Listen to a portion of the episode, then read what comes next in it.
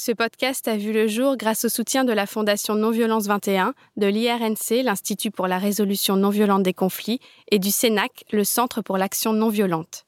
Toutes ces ONG, aux moyens fort modestes, luttent au quotidien pour faire connaître et vivre la non-violence. Je vous invite à les découvrir et à leur donner plus de moyens si vous le souhaitez. C'est d'abord une écologie de l'être humain, la non-violence. Ma lutte va être à travers la parole. Si tu mets la graine de violence, tu la retrouveras en face. Ne jamais obéir. Urgence climatique, justice sociale. D'abord dénoncer le système. Mobilisation citoyenne. On ne peut pas être dans la violence et l'humanisme à la fois. Bienvenue dans le podcast La force de la non-violence. Parce que la force n'est pas l'apanage de la violence, parce qu'on peut changer cette croyance et toute notre culture. Je suis Célia Grincourt et je vais à la rencontre de personnes qui ont choisi la non-violence et les stratégies d'action qu'elles nous offrent pour se faire entendre, révolutionner ce monde ou simplement espérer survivre. Être en colère, c'est la bonne santé, vous savez. Désobéissance civile de masse. Dans le changement politique, on n'a pas le droit de rester amateur. C'est une question de vie ou de mort. Il nous faut des armes d'instruction massive. C'est une lutte. Donc l'empathie est le levain de la non-violence. C'est ça notre espoir. Le droit à la non-violence. Le droit à la non-violence éducative. I still have a dream. Avec Catherine Dumonteil-Crémer, je me suis sentie tout de suite à l'aise. Comme si je retrouvais une amie et qu'on papotait de nos vies. Une sorte de légèreté tout en abordant des sujets graves parfois. Elle est comme ça, Catherine. Elle a beau avoir révolutionné le monde de la parentalité, elle ne se prend pas au sérieux. Et pourtant, c'est bien elle qui a contribué à populariser le maternage proximal à travers ses livres, comme Élever son enfant autrement, La famille s'agrandit et dernièrement La parentalité créative. C'est elle qui a créé les premiers ateliers pour venir en aide aux parents. C'est elle qui est à l'origine de l'institution en France de la journée de la non-violence éducative. C'est elle qui, avec Olivier Morel, a cofondé l'OVO, l'Observatoire de la violence éducative ordinaire. C'est elle encore qui a mis en place un numéro d'urgence gratuit pour écouter les parents à bout. Et c'est elle enfin la rédactrice en chef de PEPS, le seul magazine dédié à la parentalité positive. PEPS. Voilà d'ailleurs un mot qui colle parfaitement à sa personnalité pétillante, aussi enjouée et enthousiaste que les enfants qu'elle aide depuis des années grâce à l'accompagnement respectueux qu'elle prône. Catherine Dumonteil-Crémer, qu'est-ce que c'est pour vous la non-violence? Alors la non-violence, ça c'est une grande question parce que c'est un terme qu'on utilisait énormément. Par exemple, je crois que j'ai été la première à parler d'accompagnement de l'enfant non violent il y a euh, peut-être 20-25 ans. Donc on partait du principe que, parce qu'on revenait de loin quand même, hein, avec une éducation traditionnelle qui avait toujours euh, beaucoup d'emprise sur les personnes, on partait du principe que une éducation respectueuse, c'était sans punition, sans fessée, sans humiliation. Mais en réalité, c'est juste la base, c'est le degré zéro du respect, j'ai envie de dire.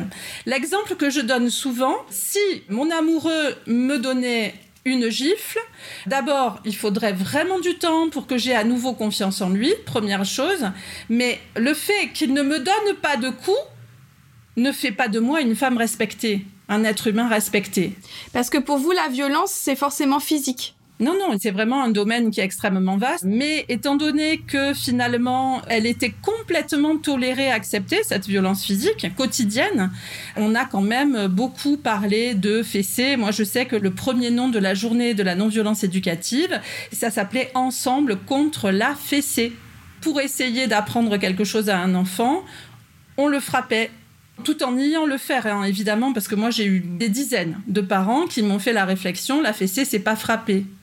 C'était une violence totalement invisible. Et aujourd'hui, je pense qu'on se débarrasse vraiment de cette violence physique, mais est-ce qu'on voit le reste? On n'a vraiment pas fini d'ouvrir les yeux sur notre manière d'être avec les enfants. Quelle est votre définition des violences éducatives ordinaires? La violence éducative ordinaire, pour moi, c'est relativement simple à définir parce que finalement, quand on commence à se dire je vais lui faire mal pour qu'il apprenne ça, je vais le priver, je vais le blesser pour qu'il apprenne quelque chose, je suis dans ce qu'on peut appeler la violence éducative ordinaire. Euh, c'est très difficile et c'est très culpabilisant, donc j'aimerais dire aux personnes qui nous écoutent que on a tous utilisé la violence éducative ordinaire et on peut réparer, on peut se réparer, on peut réparer la relation avec nos enfants, on peut rattraper beaucoup de choses. C'est le mauvais mariage entre la colère et une éducation coercitive qui va faire qu'on va finir peut-être par faire mal à son enfant et par le blesser par automatisme. Mais quand on est en train de le blesser, croyez-le ou non, on se dit pourquoi je fais ça? Au moment même où on le fait, quelquefois on se voit faire et on n'arrive pas à arrêter. Donc en nous, il y a quelqu'un qui est super, merveilleux, coopératif, aimant, intelligent, etc. Tout le monde a ça en lui. Et finalement, on a dû se déformer pendant notre éducation pour convenir aux adultes qui nous ont accompagnés. Et c'est cette espèce d'individu un peu déformé avec des paramètres qui fonctionnent pas, qui va blesser son enfant, mais derrière, il y a toujours la personne qui voit et elle voudrait arrêter. Quelquefois, on dit des choses aux enfants. Euh, par exemple, ma fille aînée a été déscolarisée pendant toutes les années euh, primaires. Ensuite, elle est retournée au collège et puis au lycée. En seconde, il y avait une orientation, euh, etc. Je me suis entendue lui dire il faut que tu ailles en S parce que c'est ce qui t'ouvrira le plus de portes. Et quand je l'ai dit, je l'ai même réalisé moi-même. Mais qu'est-ce qui te prend? Mais pourquoi tu lui dis un truc pareil? C'est le truc que tu as entendu toi aussi quand tu étais au lycée. Il y a toutes tes peurs de, l'avenir pour ton enfant qui remontent. Euh, calmos. Faut, il, faut, il faut revenir un peu là-dessus, travailler là-dessus. Et c'est un peu ça l'accompagnement des enfants, c'est que ça nous surprend. Même quand on a mariné dedans depuis euh, des années et des années, on est encore capable de faire ce genre de, remarques qui sont euh, difficiles pour un enfant à recevoir parce que peut-être que lui, il a envie de faire tout autre chose et que la filière S, il n'en a absolument rien à faire. Ça l'intéresse pas, lui, que, toutes les portes soient ouvertes. Ce qui l'intéresse, c'est que la porte euh, qui le fait vibrer soit ouverte. Est-ce qu'on peut dire que les violences éducatives ordinaires sont le terreau de la maltraitance ou enfin comment différencier? C'est compliqué, je trouve. Euh, c'est ténu en fait le fil entre. Oui, absolument, c'est ténu. C'est ténu et je ne sais pas si on peut. Euh, on peut évidemment différencier parce qu'il y a des degrés. J'aime pas dire ça, hein, mais il y a, il y a une intensité une fréquence. Tout est dépendant de, l'éducation qu'on a reçue. Et les parents maltraitants, ils ont quand même souvent en commun euh, le fait d'avoir euh, une éducation très, très chargée d'hyper-violence, quoi. Donc ce c'est pas parce qu'on a été euh, très violenté quand on était enfant qu'on va devenir un parent maltraitant, mais en tous les cas, c'est très important de s'occuper de soi et d'être vigilant. Je me rappelle avoir vu un documentaire sur France 3 sur la maltraitance il y avait un papa qui était là au commissariat parce qu'il avait secoué son bébé. Il disait mais j'en pouvais plus, j'en pouvais plus. Et il pleurait sans arrêt, j'en pouvais plus. Je l'ai attrapé et je me suis dit mais oui, mais ça pourrait être moi, ça pourrait être n'importe qui en fait. Il y a des moments où on n'a plus euh, le contrôle nécessaire pour ne pas passer à l'acte en fait. Ce papa, peut-être que s'il avait dormi avec son bébé, le bébé aurait moins pleuré, peut-être que s'il avait compris que son rôle était là, de le rassurer, de le mettre en sécurité, il n'en serait pas arrivé à cette extrémité. Et peut-être qu'il y a toute cette euh, dynamique-là à mettre en route. Comprendre qu'un enfant a des besoins, que notre rôle est de combler ses besoins, que quelquefois on n'y arrive pas parce qu'on est trop fatigué, épuisé et qu'on a besoin de relais. Mais voilà.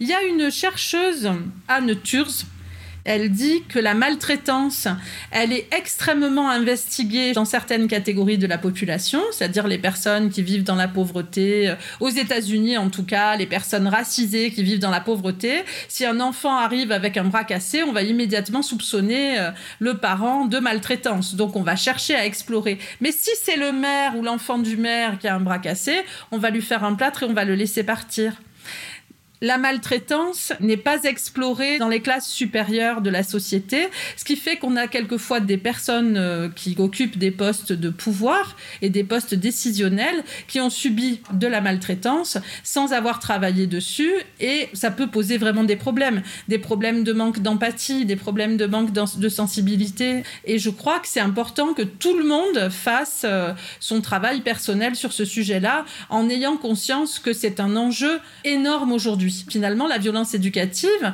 elle génère des tas de soucis de santé psychologique.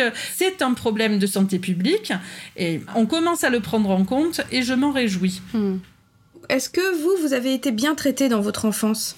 Ah, ah, ah. Ça, c'est une question intéressante. Je sais que ma mère, quand j'ai écrit mes premiers livres, elle me disait Mais je t'ai donné deux ou trois fessées quand tu étais bambin, c'est tout. Et je lui disais Mais non, mais c'est pas, enfin, c'est pas la question, c'est tout un principe de fonctionnement. Ma mère, elle était pas du tout, euh, elle était comme les autres parents de son époque, quoi. Hein. Pour élever un enfant, ben, il faut euh, le punir quand il fait pas bien, le récompenser quand il fait bien, et puis c'est comme ça que ça doit marcher. Et moi, je l'ai compris hyper vite ce truc-là. Et pour avoir la paix, je lui posais pas de problème. Mais finalement, je faisais beaucoup de trucs dans son dos, du style sécher les cours au collège, au lycée. euh, enfin, bon, bref, j'ai fait pique-pendre. Mais j'ai très bien compris que ma mère était pas capable d'accepter que ben, j'avais des défaillances. Il fallait que je sois euh, une bonne élève, euh, que ça. Voilà. Elle était très menaçante, mais il n'y a pas eu de. Voilà, moi, j'ai pas été élevée par des parents maltraitants. Mon père était un contemplatif euh, qui était photographe, qui aimait rire. Dans ma famille, on jouait. euh, Mais je trouve que même en ayant reçu deux ou trois fessées de ma mère, en ayant été menacée, contrôlée, etc., je trouve que la pression est trop lourde. Je me souviens quand je suis rentrée au CP, je me suis dit, ça va être long. Ça va être très très long. Parce que pour ma mère, il fallait réussir à l'école si on voulait s'en sortir. Donc, euh, le fait que d'autres adultes décident du contenu de mes journées, en plus des adultes qui étaient à cette époque-là, euh, bon, je me souviens d'avoir eu une instit qui donnait des coups de règle sur les doigts. Moi, j'en ai pas reçu, mais euh, j'ai vu les autres en recevoir. Et être témoin, c'est un peu comme être victime, quoi. Il y a une espèce de crainte apprendre, ça me semble compliqué dans un environnement euh, pareil. Donc, euh, donc, bon, voilà ce que je dirais de mon enfance. Euh, C'était un épouvantable ennui. Et est-ce qu'il y a eu un moment particulier dans cette enfance ou plus tard dans votre vie d'adulte qui, qui ait transformé votre vision de l'éducation? Oui, il y y a eu la lecture de Libres enfants de Summerhill notamment. J'ai lu ça quand j'avais 15 ans. Alors qu'est-ce que c'est cet ouvrage? Alors, Libres enfants de Summerhill relate l'histoire de l'école de Summerhill en Angleterre, euh, tenue par Alexander Neal. C'est un grand classique de l'éducation libertaire, on va dire. C'est un homme qui a commencé par donner des coups de bâton aux enfants dans une école euh, anglaise quand il a commencé en tant qu'instituteur. Et je ne sais plus quel a été son cheminement, mais enfin, en attendant, il a été capable de créer Summerhill, école où les enfants décidaient de ce qu'ils voulaient faire et où ils étaient la plupart du temps en train de bricoler, faire du vélo, courir, euh, faire de la balançoire et pas du tout aller en cours. Et moi, ça me faisait mais complètement rêver. Alors en 2014, vous avez inventé le concept de parentalité créative Oui, et vous venez de sortir un guide qui porte ce nom, magnifiquement illustré par Lily Desportes. oui. En quoi ça consiste exactement la parentalité créative et pourquoi cette distinction avec la parentalité positive? Alors la parentalité positive, c'est un terme qui a été récupéré et promu par le Conseil de l'Europe en 2008. Mais quand on entend ça et qu'on est parent, on se dit, bah, s'il y a une parentalité positive, c'est qu'il y a une parentalité négative. Et il y a juste une parentalité, on est tous dans le même bateau, on essaye d'avancer et de se soutenir les uns les autres. C'est pas facile, mais on peut pas dire qu'il y a une parentalité négative. En plus, par-dessus le marché, la parentalité positive indique qu'il peut y avoir une méthode un peu mécanique pour arriver à euh, un résultat avec son enfant. Or, un enfant, c'est un être humain, donc euh, soumis à tout un tas d'aléas. Et je trouve que la parentalité créative, ce que ça dit, c'est que oui, il y a des outils qui existent, qui sont très importants, qui sont un peu les piliers de la relation parent-enfant. Et en même temps, une fois qu'on a ces outils, eh ben, on bricole avec. On bricole une solution qui nous appartient, une solution qui nous ressemble, une solution qui ressemble à notre culture familiale. Et on n'est pas obligé de faire tous la même chose. On peut vraiment créer des trucs et en plus les transmettre à d'autres parents. Et c'est extrêmement riche. Moi, à mon époque, un truc que j'avais trouvé très très ingénieux, c'était de faire deux fois le lit d'un enfant qui faisait pipi au lit. Donc de mettre une à l'aise, un drap, une à l'aise, un drap, enfin bref, et puis de tout virer une fois. euh, comme ça, c'était beaucoup plus facile. Ça évitait la colère, la fatigue, d'exprimer un peu de l'humiliation euh, côté enfant. Je trouvais que c'était très ingénieux et ça a été partagé sur le groupe Parents Conscients que j'avais créé en 99 et c'est extrêmement utile. Mais après, on peut s'attaquer à la relation et trouver aussi plein de choses diverses, enthousiasmantes. De toute façon, les enfants n'accrochent pas à ce qui n'est pas varié. Quelque part, c'est rester vivant. C'est ça. Parce que ça nous fait grandir et ça fait aussi croître notre créativité. Hmm. Alors pour revenir sur ce livre, La parentalité créative, que j'ai trouvé très facile à lire avec de jolis dessins, on peut même le regarder avec euh, nos enfants, euh, c'est en quelque sorte un condensé de tous vos chevaux de bataille, si je puis dire. hein. Oui. Il y a le maternage proximal, l'écoute, le jeu, savoir poser des limites sans violence, et en même temps c'est tout à fait abordable. Alors il y a des pages qui ponctuent régulièrement le guide, j'ai trouvé ça très joli, qui délivre des messages d'amour à dire à nos enfants, avec euh, la phrase qui revient à chaque fois, c'est ⁇ Je t'aime tel que tu es ⁇ Mm. Pourquoi est-ce si difficile d'aimer notre enfant tel qu'il est? Et quel impact ça a sur la vie d'adulte, le fait de ne pas avoir été aimé tel que nous étions? Ben, c'est tout le problème, quoi. C'est toute la difficulté, c'est que notre enfant, à partir du moment où il vient au monde, il réactive notre mémoire traumatique, c'est-à-dire le lieu où sont stockées toutes nos blessures que nous n'avons pas travaillées depuis l'enfance. Et finalement, quand notre enfant adopte un comportement qu'on a pu avoir, où on a pu être puni, blessé par nos parents pour qu'on l'interrompe, ben, ça va réactiver l'ensemble des sensations, des sentiments, de tout ce qui s'est passé en nous à ce moment-là. Et quelquefois, on comprend pas, parce que ce sont des processus qui sont quand même inconscients. On comprend pas pourquoi à la rentrée, on a un coup de mou. On comprend pas pourquoi notre enfant, quand il ne mange pas, ça nous met en colère. Euh, il y a des tas de choses qu'on ne comprend pas. Euh, un enfant, euh, par essence, c'est pas calme. Hein. Euh, il va beaucoup bouger, faire du bruit, euh, se comporter d'une certaine manière. Il n'est pas conventionnel du tout, l'enfant. Donc, euh, je ne pense pas que les parents de la vos parents de votre génération étaient capables déjà d'écouter des crises de rage. C'est quelque chose d'extrêmement difficile, écouter une crise de rage. Et c'est sûr que nous avons probablement subi de la violence quand on était en crise de rage parce qu'il fallait qu'on arrête. Donc soit on a été isolé, soit on a été tapé, soit on a été humilié. D'ailleurs, quand on est adulte, comment ça se manifeste? Quand on se met en colère, on a un sentiment de honte. C'est très important pour nous d'apprendre à s'affirmer, mais comme on ne nous l'a pas appris quand on était enfant, en définitive, on passe d'une attitude relativement placide qui est exigée dans notre société à la colère parce qu'on empile des tensions, des tensions, des tensions et boum, on se met en colère au lieu de s'affirmer avant. Parce qu'effectivement, quand on est en colère, on est susceptible de faire preuve de violence, de dire des choses euh, qu'on va regretter et on va avoir ce sentiment de honte. Et ce sentiment de honte, pour moi, il est enraciné dans l'enfance parce qu'on n'était pas acceptable. Euh, quand on pleurait, quand on faisait des crises de rage, t'es pas jolie quand tu pleures, euh, t'es un homme ou pas, enfin. Hmm difficile, hein, cette, euh, cette attitude qu'on a eue par rapport à nos émotions. Ça me fait penser à une vidéo que vous avez faite sur la charge mentale des enfants. Mm. On parle souvent de la charge mentale de la mère ou des femmes, mais jamais de celle des enfants. Mm. Pourquoi prenons-nous tout sur nos épaules, en définitive, en tant que femmes?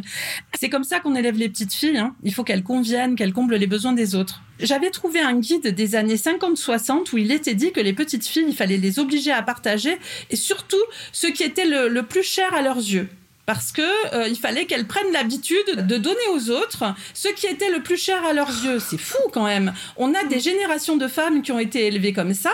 Et ben ça revient finalement à euh, savoir qu'on sera aimé si on fait ce que veut l'autre. Le nombre de personnes qui ne savent pas dire non aux adultes, bah, elles savent dire non aux enfants, hein, mais dire non à un adulte, c'est prendre quand même le risque de perdre son amour. Mm. Et pour moi, c'est ça la charge mentale. Si je prends pas en charge les besoins des gens autour de moi, je vais être une mauvaise mère.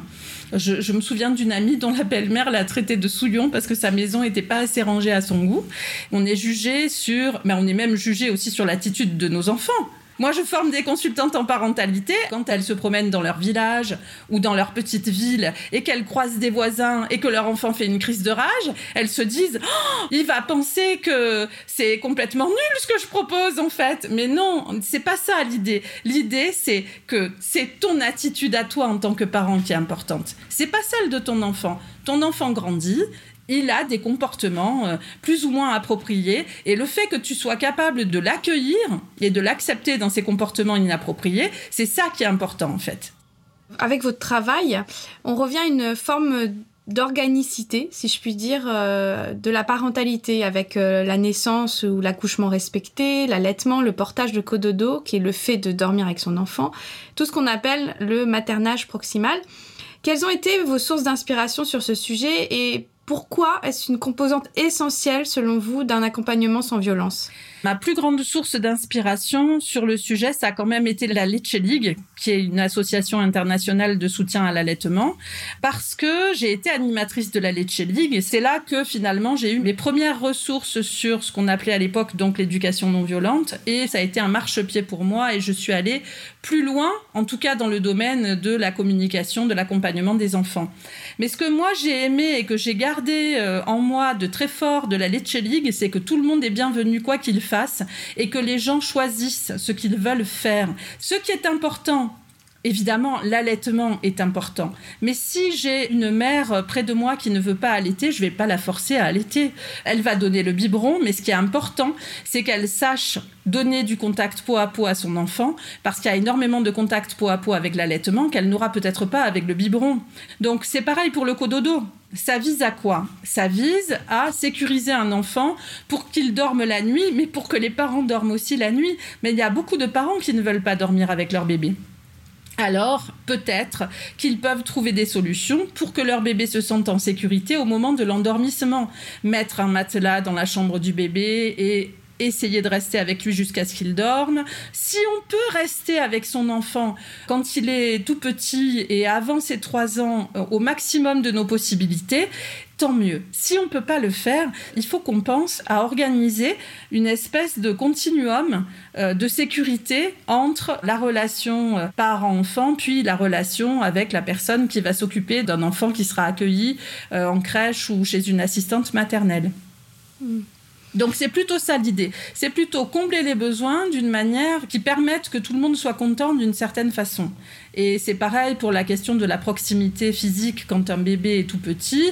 C'est pas le portage qui est important, c'est la proximité. Alors évidemment, le portage aide la proximité parce que c'est facile d'avoir euh, une écharpe dans le dos et de continuer à vaquer à ses occupations. Moi, j'ai fait ça avec mes enfants. À l'époque, il n'y avait pas d'écharpe de portage. J'en avais fait venir d'Allemagne, mais bien sincèrement, ça m'a changé la vie. Je crois qu'il y a aussi Michel Audin qui a été important euh, dans ce cheminement. Absolument. Michel Audin. Euh, c'est quand même euh, quelqu'un qui a eu l'idée euh, passionnante de mettre en lien la période qu'il a appelée primale, c'est-à-dire la période in utero euh, jusqu'à la première année de l'enfant, et la santé physique et psychologique de l'adulte. Lui, je crois qu'il a beaucoup observé les besoins de la femme en travail et il a établi que ce qui est important, c'est que les conditions physiologiques de la naissance soient respectées. Les conditions physiologiques euh, pour qu'une naissance se déroule bien sont euh, la chaleur, euh, la pénombre, une espèce, un degré d'intimité assez fort, se sentir en sécurité. Là encore, on est, on est encore sur une question de sécurité, mais vraiment, il fallait lire les liens qu'il établissait entre la santé de la mère pendant la grossesse et la santé de l'adulte que devenait l'enfant. Ça, c'est, enfin, je trouve que c'est vraiment passionnant. Ça fait de la naissance un moment fondateur euh, qui, là encore, n'est pas suffisamment euh, sous les projecteurs, je dirais, même si ça commence quand même. Mais alors, comment ça se passe pour les enfants quand il y a eu une grossesse ou un accouchement un peu difficile? Ça va aller leur santé? Ce qui se passe, c'est que quand on a eu une grossesse un peu difficile, on va souvent noter qu'on a un enfant qui s'exprime beaucoup par le biais des émotions et quelquefois on se sent incompétent en tant que parent. Mais quand on commence à se poser la question comment s'est passée la grossesse et comment s'est passée la naissance, ben du coup, on arrive à faire des liens et à comprendre que ces émotions, elles sont là pour aider l'enfant à décharger les tensions qu'il a accumulées pendant in utero et après au moment de la naissance qui a été un peu, euh, un peu difficile pour lui. Donc, il faut se dire qu'on a, nous, les êtres humains, les moyens de restaurer notre équilibre intérieur. Donc, euh, ces moyens, c'est euh, pleurer, trembler, transpirer. Voilà, il y, a, quelque chose de cet ordre-là. Alors là, je trouve qu'on touche à un point vraiment essentiel de votre rapport. Vous êtes une des seules qui parle autant de ce qu'est l'écoute. Oui. Par exemple, euh, moi j'ai toujours entendu dire faut pas laisser euh, pleurer bébé, mais vous vous parlez du fait de l'écouter pleurer. Il s'agit pas de le laisser pleurer, hein, mais de l'écouter pleurer. Oui, je vais expliquer un petit peu par rapport au bébé, parce que je pense que les bébés, comme ils sont très dépendants de leurs parents, quand ils pleurent, il y a quelque chose derrière ces pleurs. De toute façon, quand on pleure, c'est qu'on a souffert de quelque chose. On est dans un processus physiologique qui nous permettrait de restaurer notre équilibre. Mais un bébé ne peut pas combler ses besoins seuls. Donc, pour moi, c'est très important que les parents se disent qu'est-ce qui se passe? Est-ce qu'il y a quelque chose qui ne va pas? Une fois qu'ils ont exploré toutes les pistes d'inconfort possible que le bébé pourrait ressentir, à ce moment-là, s'il continue à pleurer, peut-être qu'il y a quelque chose de l'ordre d'une maladie, un reflux gastro-œsophagien, quelque chose qui le dérange. Une fois qu'on a exploré ça, on peut se dire j'écoute pleurer mon enfant parce qu'il a accumulé énormément de tensions et en fait vraisemblablement, il n'a pas besoin de téter, il n'a pas besoin d'être dans mes bras, il n'a pas besoin d'être changé, il, a juste besoin que je l'écoute, je le prends avec moi et j'écoute ses pleurs. Alors qu'est-ce que c'est écouter vraiment? Mettre toute son intelligence, son attention aimante au service de son enfant Et c'est difficile. Euh, quand il va commencer à marcher, ça va être très différent. Parce que quand il va commencer à marcher, il va commencer à expérimenter, il va être capable de combler certains de ses besoins ou de se faire comprendre. Mais il va y avoir des moments où il va exprimer des émotions parce que je vais l'empêcher de faire certaines choses. Par exemple, je ne vais pas le laisser euh, casser euh, des objets euh, auxquels je tiens, et je ne vais pas le laisser faire ça. Donc il va être furieux. Et à ce moment-là, il va exprimer des émotions que je vais écouter et qui vont lui permettre d'accuser le coup et finalement de résoudre la souffrance que la frustration entraîne. Mais Évidemment, la vie d'un enfant, elle est faite de tout un tas de frustrations, on n'a pas besoin de lui en imposer. Et quelquefois, simplement parce qu'il n'arrive pas à faire quelque chose, il va aussi faire une crise de rage. Et là encore, mon rôle est de l'écouter, de lui dire oui, c'est difficile pour toi, et puis d'écouter ce qui vient. Et après, mon enfant va rebondir. Ça, vraiment, on peut le constater euh, très très souvent. Euh, une fois que mon enfant a évacué toutes les tensions liées à une action, il rebondit. Mais souvent, la question que se posent les parents, c'est oui, mais quand il a fait quelque chose d'inapproprié, qu'est-ce qu'on fait? Ben, on va toujours lui dire qu'on n'était pas d'accord et quand tu fais ça, oui, ça fait mal à ton frère ou ta sœur. Le mieux quand même, c'est de l'empêcher en amont, mais ça peut arriver qu'il fasse quelque chose. Je sais que avec mon premier salaire à 17 ans, je me suis offert un stylo Mont Blanc. Et ma fille aînée, à 3 ans, l'a trouvé ce stylo et un jour, j'ai vu un corps noir brisé sur le trottoir et j'ai vraiment pas fait le rapport avec mon stylo. Mais après, lors d'une deuxième sortie, je vois la plume et comme je ne trouvais plus mon stylo, là j'ai vraiment compris que c'était mon stylo. Donc j'ai récupéré la plume qui était à angle droit et j'ai renvoyé le stylo à la maison Montblanc qui l'a surnommé le suicidé, mon stylo. Donc c'est resté une anecdote tout à fait mémorable. Mais qu'est-ce que j'ai fait avec ma fille?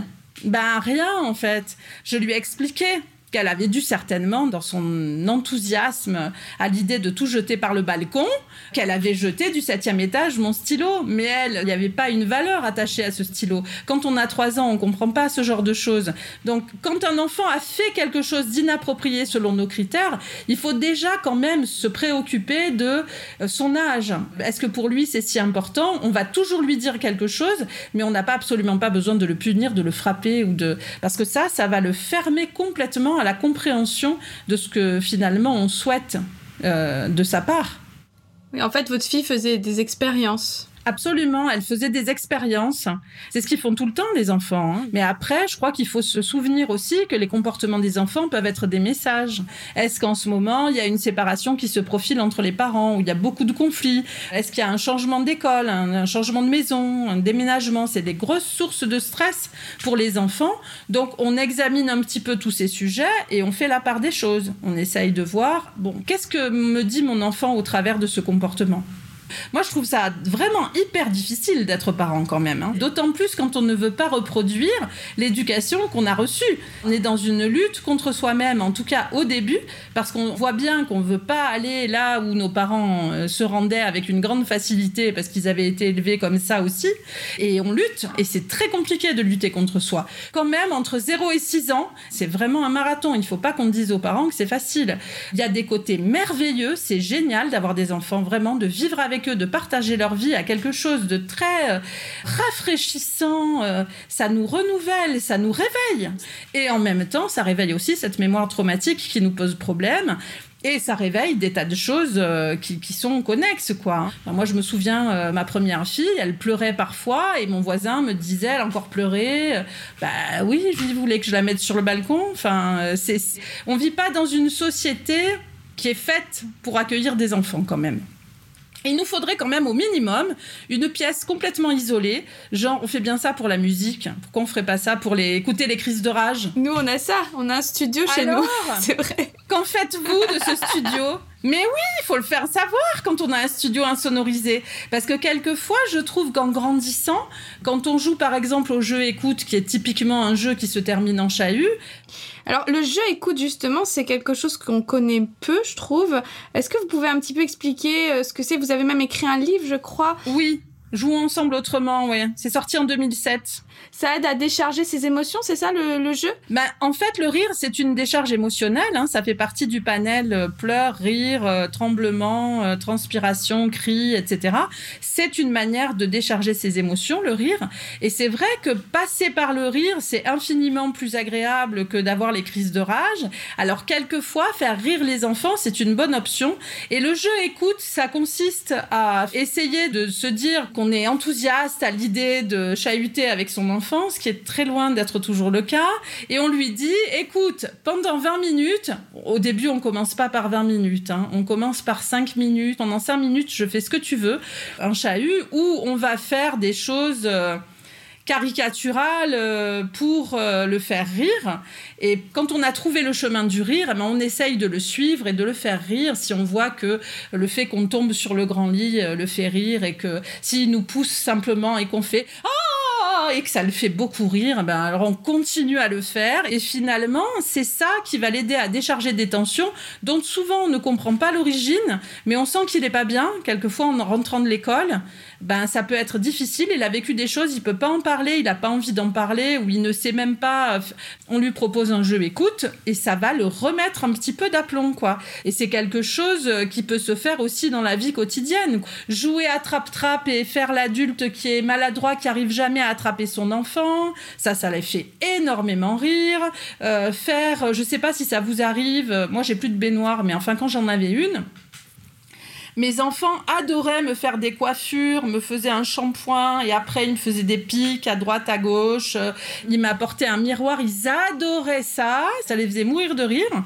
Et puis un jeu qu'une de mes filles a baptisé karaté chaussettes, c'est euh, se mettre tous sur un grand lit. On a tous des chaussettes aux pieds et chacun essaye d'enlever les chaussettes des autres tout en gardant les siennes. Et ça c'est super génial parce que ça change la couleur de l'ambiance dans la famille plutôt que à la fin de la journée ronchonner, s'installer avec son bouquin. Alors les enfants, ils sont là, après ils demandent. Hein. On fait un karaté chaussette?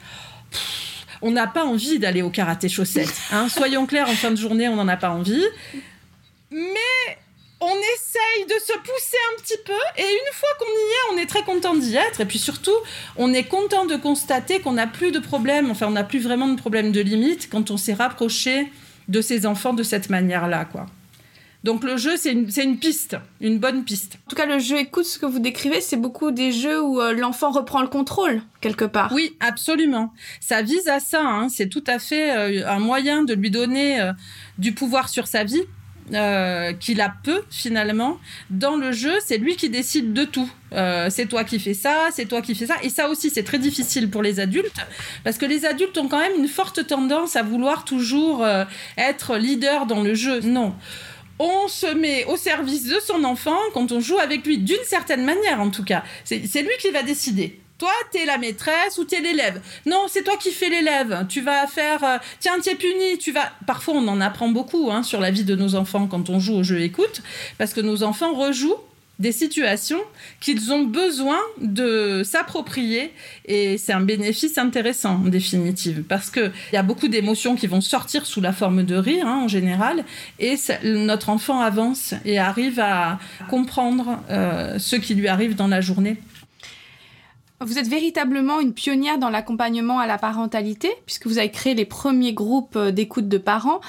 Euh, pourquoi les parents ont-ils eux aussi besoin d'être écoutés, puisqu'on parle beaucoup d'écoute depuis euh, le début de cet entretien, et comment faire quand on est parent isolé ou une mère assumant toutes les tâches pour trouver une écoute? C'est très compliqué hein, d'être parent sans avoir d'écoute et sans avoir de soutien parce que on est surpris euh, tout le temps. Enfin, le premier enfant, c'est une découverte constante. Ce sont des découvertes à chaque instant et on s'inquiète. La grande question, c'est est-ce que c'est normal qu'il fasse ça? En tant que parent, on a vraiment besoin d'informations fiables et rationnelles. Et en même temps, on a aussi besoin de soutien parce que quand notre enfant va réveiller notre mémoire traumatique, avant d'aller voir un thérapeute, on peut aller voir un consultant en parentalité et essayer de travailler sur la problématique de la relation parent-enfant et voir comment on pourrait améliorer ça. On peut aussi aller dans des groupes associatifs. Hein. Je pense que la France, euh, de ce côté-là, a mis en place en 99 les réseaux d'écoute, d'appui et d'accompagnement des parents, qui sont gérés par quelquefois la CAF, qui visent à mettre en place des actions de soutien à la parentalité, dont les groupes de soutien font parfois partie. On a de plus en plus, je pense, de financement liés à, euh, par exemple, les consultants que je forme animent un cycle que j'ai écrit qui s'appelle Vivre et grandir ensemble pour les parents. Il est souvent financé par des actions de prévention santé ou par la CAF et les parents peuvent en bénéficier à ce moment-là quasi gratuitement. Donc si on a besoin d'écoute, ça peut être vraiment un plus. Mais n'empêche que la parentalité, c'est aussi quelque chose qui s'apprend sur le tas. Euh, on est autodidacte quand on est parent.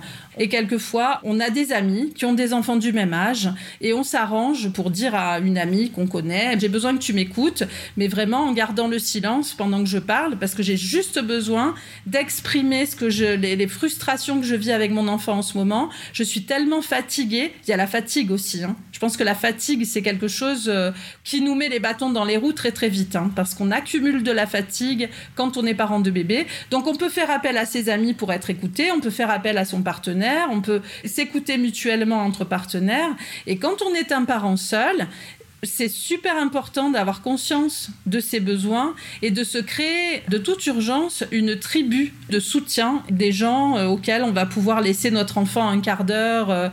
Ou une heure pour pouvoir prendre un bain, ou de faire une sieste tout simplement parce que j'ai besoin de dormir. Enfin, moi, je me rappelle une fois, j'ai quelqu'un qui était venu chez moi et qui m'avait demandé ce qu'il pouvait faire pour m'aider. Ben, je lui ai demandé de me nettoyer un carreau d'une vitre. On voyait plus à travers mes vitres. Donc je pense que c'est ça, le parent seul, il faut vraiment qu'il arrive à tirer sur toutes les ficelles possibles pour avoir du soutien et qu'il ne reste pas isolé. Et aussi, j'ai vu que vous aviez créé un numéro euh, qui s'appelle SOS Parentalité euh, où on peut appeler. Euh, absolument, tous les jours, sauf le dimanche. Je le mettrai sur mon voilà, oui, c'est un numéro qui, est, qui peut être très utile aux parents, qui empêche les passages à l'acte. Hein. Enfin, c'est pour ça qu'il a été créé. C'est simplement un moment où je suis très en colère contre mon enfant et où je sens que je vais devenir dangereuse pour lui. Je vais appeler ce numéro et peut-être euh, me permettre de dire combien je suis en colère contre mon enfant. Et au bout de 15 minutes, ça va mieux. On respire un peu mieux. Bon, c'est des mesures un peu d'urgence, mais ça existe et c'est déjà ça. Et ça fait trois ans que ça existe grâce euh, aux membres du réseau parentalité créatives qui sont les écoutants euh, réguliers de cette hotline. Hmm. Est-ce qu'on peut dire qu'en général, l'écoute, ça répare? Oui, bien sûr, l'écoute, ça répare. L'écoute, c'est une base, hein. c'est ce que je disais au début, c'est-à-dire que euh, quand on est écouté, on se sent accepté et on se sent en sécurité suffisante pour grandir, qu'on soit enfant ou adulte. Si je suis accepté comme je suis, je peux être comme je suis. Je peux vraiment être moi-même et ça c'est merveilleux finalement. J'ai commencé euh, ma carrière professionnelle en travaillant dans un centre social dans les quartiers nord de Marseille et euh, j'allais voir entre autres choses les jeunes délinquants issus de la cité où je travaillais et notamment un qui avait le sida et qui était héroïnomane et j'allais le voir à la maison d'arrêt des Baumettes. Je me sentais impuissante, j'aurais tellement aimé le sauver. Je pense que j'étais sauveuse à cette époque-là. Il y avait vraiment ce truc-là. Je lui faisait la bise, qui était révolutionnaire. Euh, c'était vraiment les débuts du sida.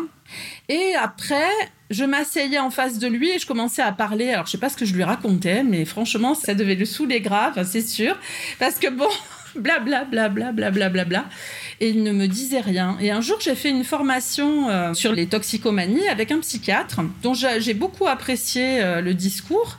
Et j'ai décidé d'aller le consulter et ce monsieur m'a dit euh, Taisez-vous et vous verrez ce qui se passe. Et la fois suivante, je me suis tue, je lui ai dit bonjour et je lui ai demandé comment ça allait et j'ai rien ajouté. Il y a eu un temps de silence relativement court et il a eu la place et il s'est mis à parler. Et ça, c'est, enfin, pour moi, ça a été une expérience assez fondatrice aussi de ce que peut apporter l'écoute. Avant de vouloir écouter, il faut déjà se mettre de côté, consacrer toute son attention à l'autre. C'est pas moi l'essentiel dans cette histoire. C'est lui qui doit faire un chemin en lui-même. Et pour faire ce chemin, il a besoin que je lui prête mes oreilles compatissantes. Voilà. Mais c'est une expérience que je raconte souvent parce qu'elle démontre que quelquefois, on prétend écouter, Mais ce qu'on fait, c'est pas de l'écoute. On donne des conseils, on donne son avis. Euh, quand on veut écouter quelqu'un, c'est important de lui céder le terrain. Donc vous avez été travailleur social et vous racontez que c'est en 2001, après avoir vu Le Pen passer au second tour des présidentielles, que vous avez eu l'impulsion d'écrire votre ouvrage bien connu, Élever son enfant autrement. Est-ce que selon vous, la non-violence éducative est séparable d'une vision plus globale de la non-violence, que ce soit sur le plan philosophique, social ou politique? Pour moi, tout est lié, tout est complètement lié en fait. Hein, et ça commence par les parents et les enfants. Ça m'a beaucoup questionné de travailler dans les quartiers nord de Marseille parce que je voyais bien qu'on était des pompiers, qu'on collait des pansements sur les blessures et qu'à la première pluie, ils se décollaient. Voilà. On traitait les urgences. Et j'ai compris que faire un travail de fond, c'est vraiment accompagner les parents pour que les enfants soient accompagnés d'une autre façon et pour aller vers cette société humaniste. On doit se préparer à avoir une société solidaire, empathique et aussi créative, parce qu'il va falloir trouver des solutions aux problèmes environnementaux et aux problèmes humains qui nous attendent. Hein. Je ne sais pas si c'est euh, le début de quelque chose, hein, l'apparition de la Covid, mais il n'empêche que c'est inquiétant et qu'on a besoin de trouver des solutions pour continuer à vivre, à échanger, à partager, à se soutenir les uns les autres, plutôt que euh, de vivre dans la compétition euh, comme on l'a toujours vécu. Et je crois que c'est ça qui va se passer, c'est que les parents aujourd'hui sont une génération, on est encore dans la charnière, hein, on, est encore dans ce passage entre euh, l'éducation traditionnelle et l'accompagnement.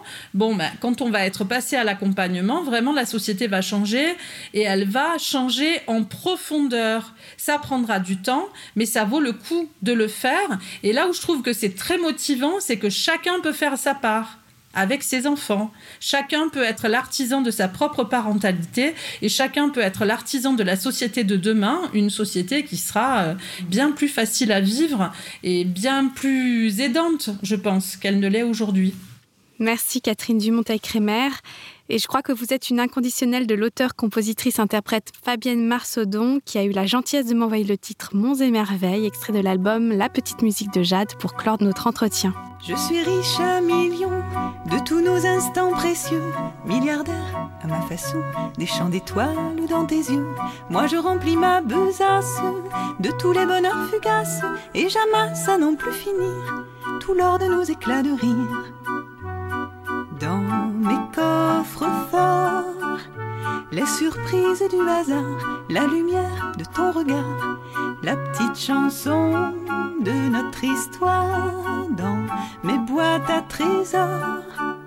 Le vol du temps arrêté, un instant d'éternité et quelques larmes consolées. Je suis riche à millions de ce qui ne s'achète pas, milliardaire à ma façon de ce qui ne se retient pas. Moi je remplis ma besace de tous les sourires qui passent et j'amasse à non plus finir tout ce qu'on ne sait pas se dire. Dans mes coffres forts. Si vous avez apprécié ce moment passé ensemble, partagez-le, commentez-le, mettez beaucoup d'étoiles. Vous contribuerez ainsi à diffuser la culture de non-violence. Pour aller plus loin, rendez-vous sur force-nonviolence.fr ou sur les sites de mes partenaires Non-Violence 21, l'IRNC et le CENAC. Vous pouvez vous abonner à la revue Alternative Non Violente, chercher l'association, le domaine, le mouvement qui vous parle, vous former et mettre en pratique la non-violence dans votre quotidien et dans vos combats pour plus de justice dans ce monde. C'est tout ce à quoi j'aspire en créant cette émission. Je réponds avec joie sur les réseaux sociaux et la chaîne YouTube La Force de la Non-Violence. À très bientôt. Aïmsa. Je suis riche à millions de ce qui ne s'achète pas, milliardaire à ma façon de ce qui ne se retient pas. Moi je remplis ma besace de tous les sourires qui passent et j'amasse à n'en plus finir tout l'or de nos éclats de rire.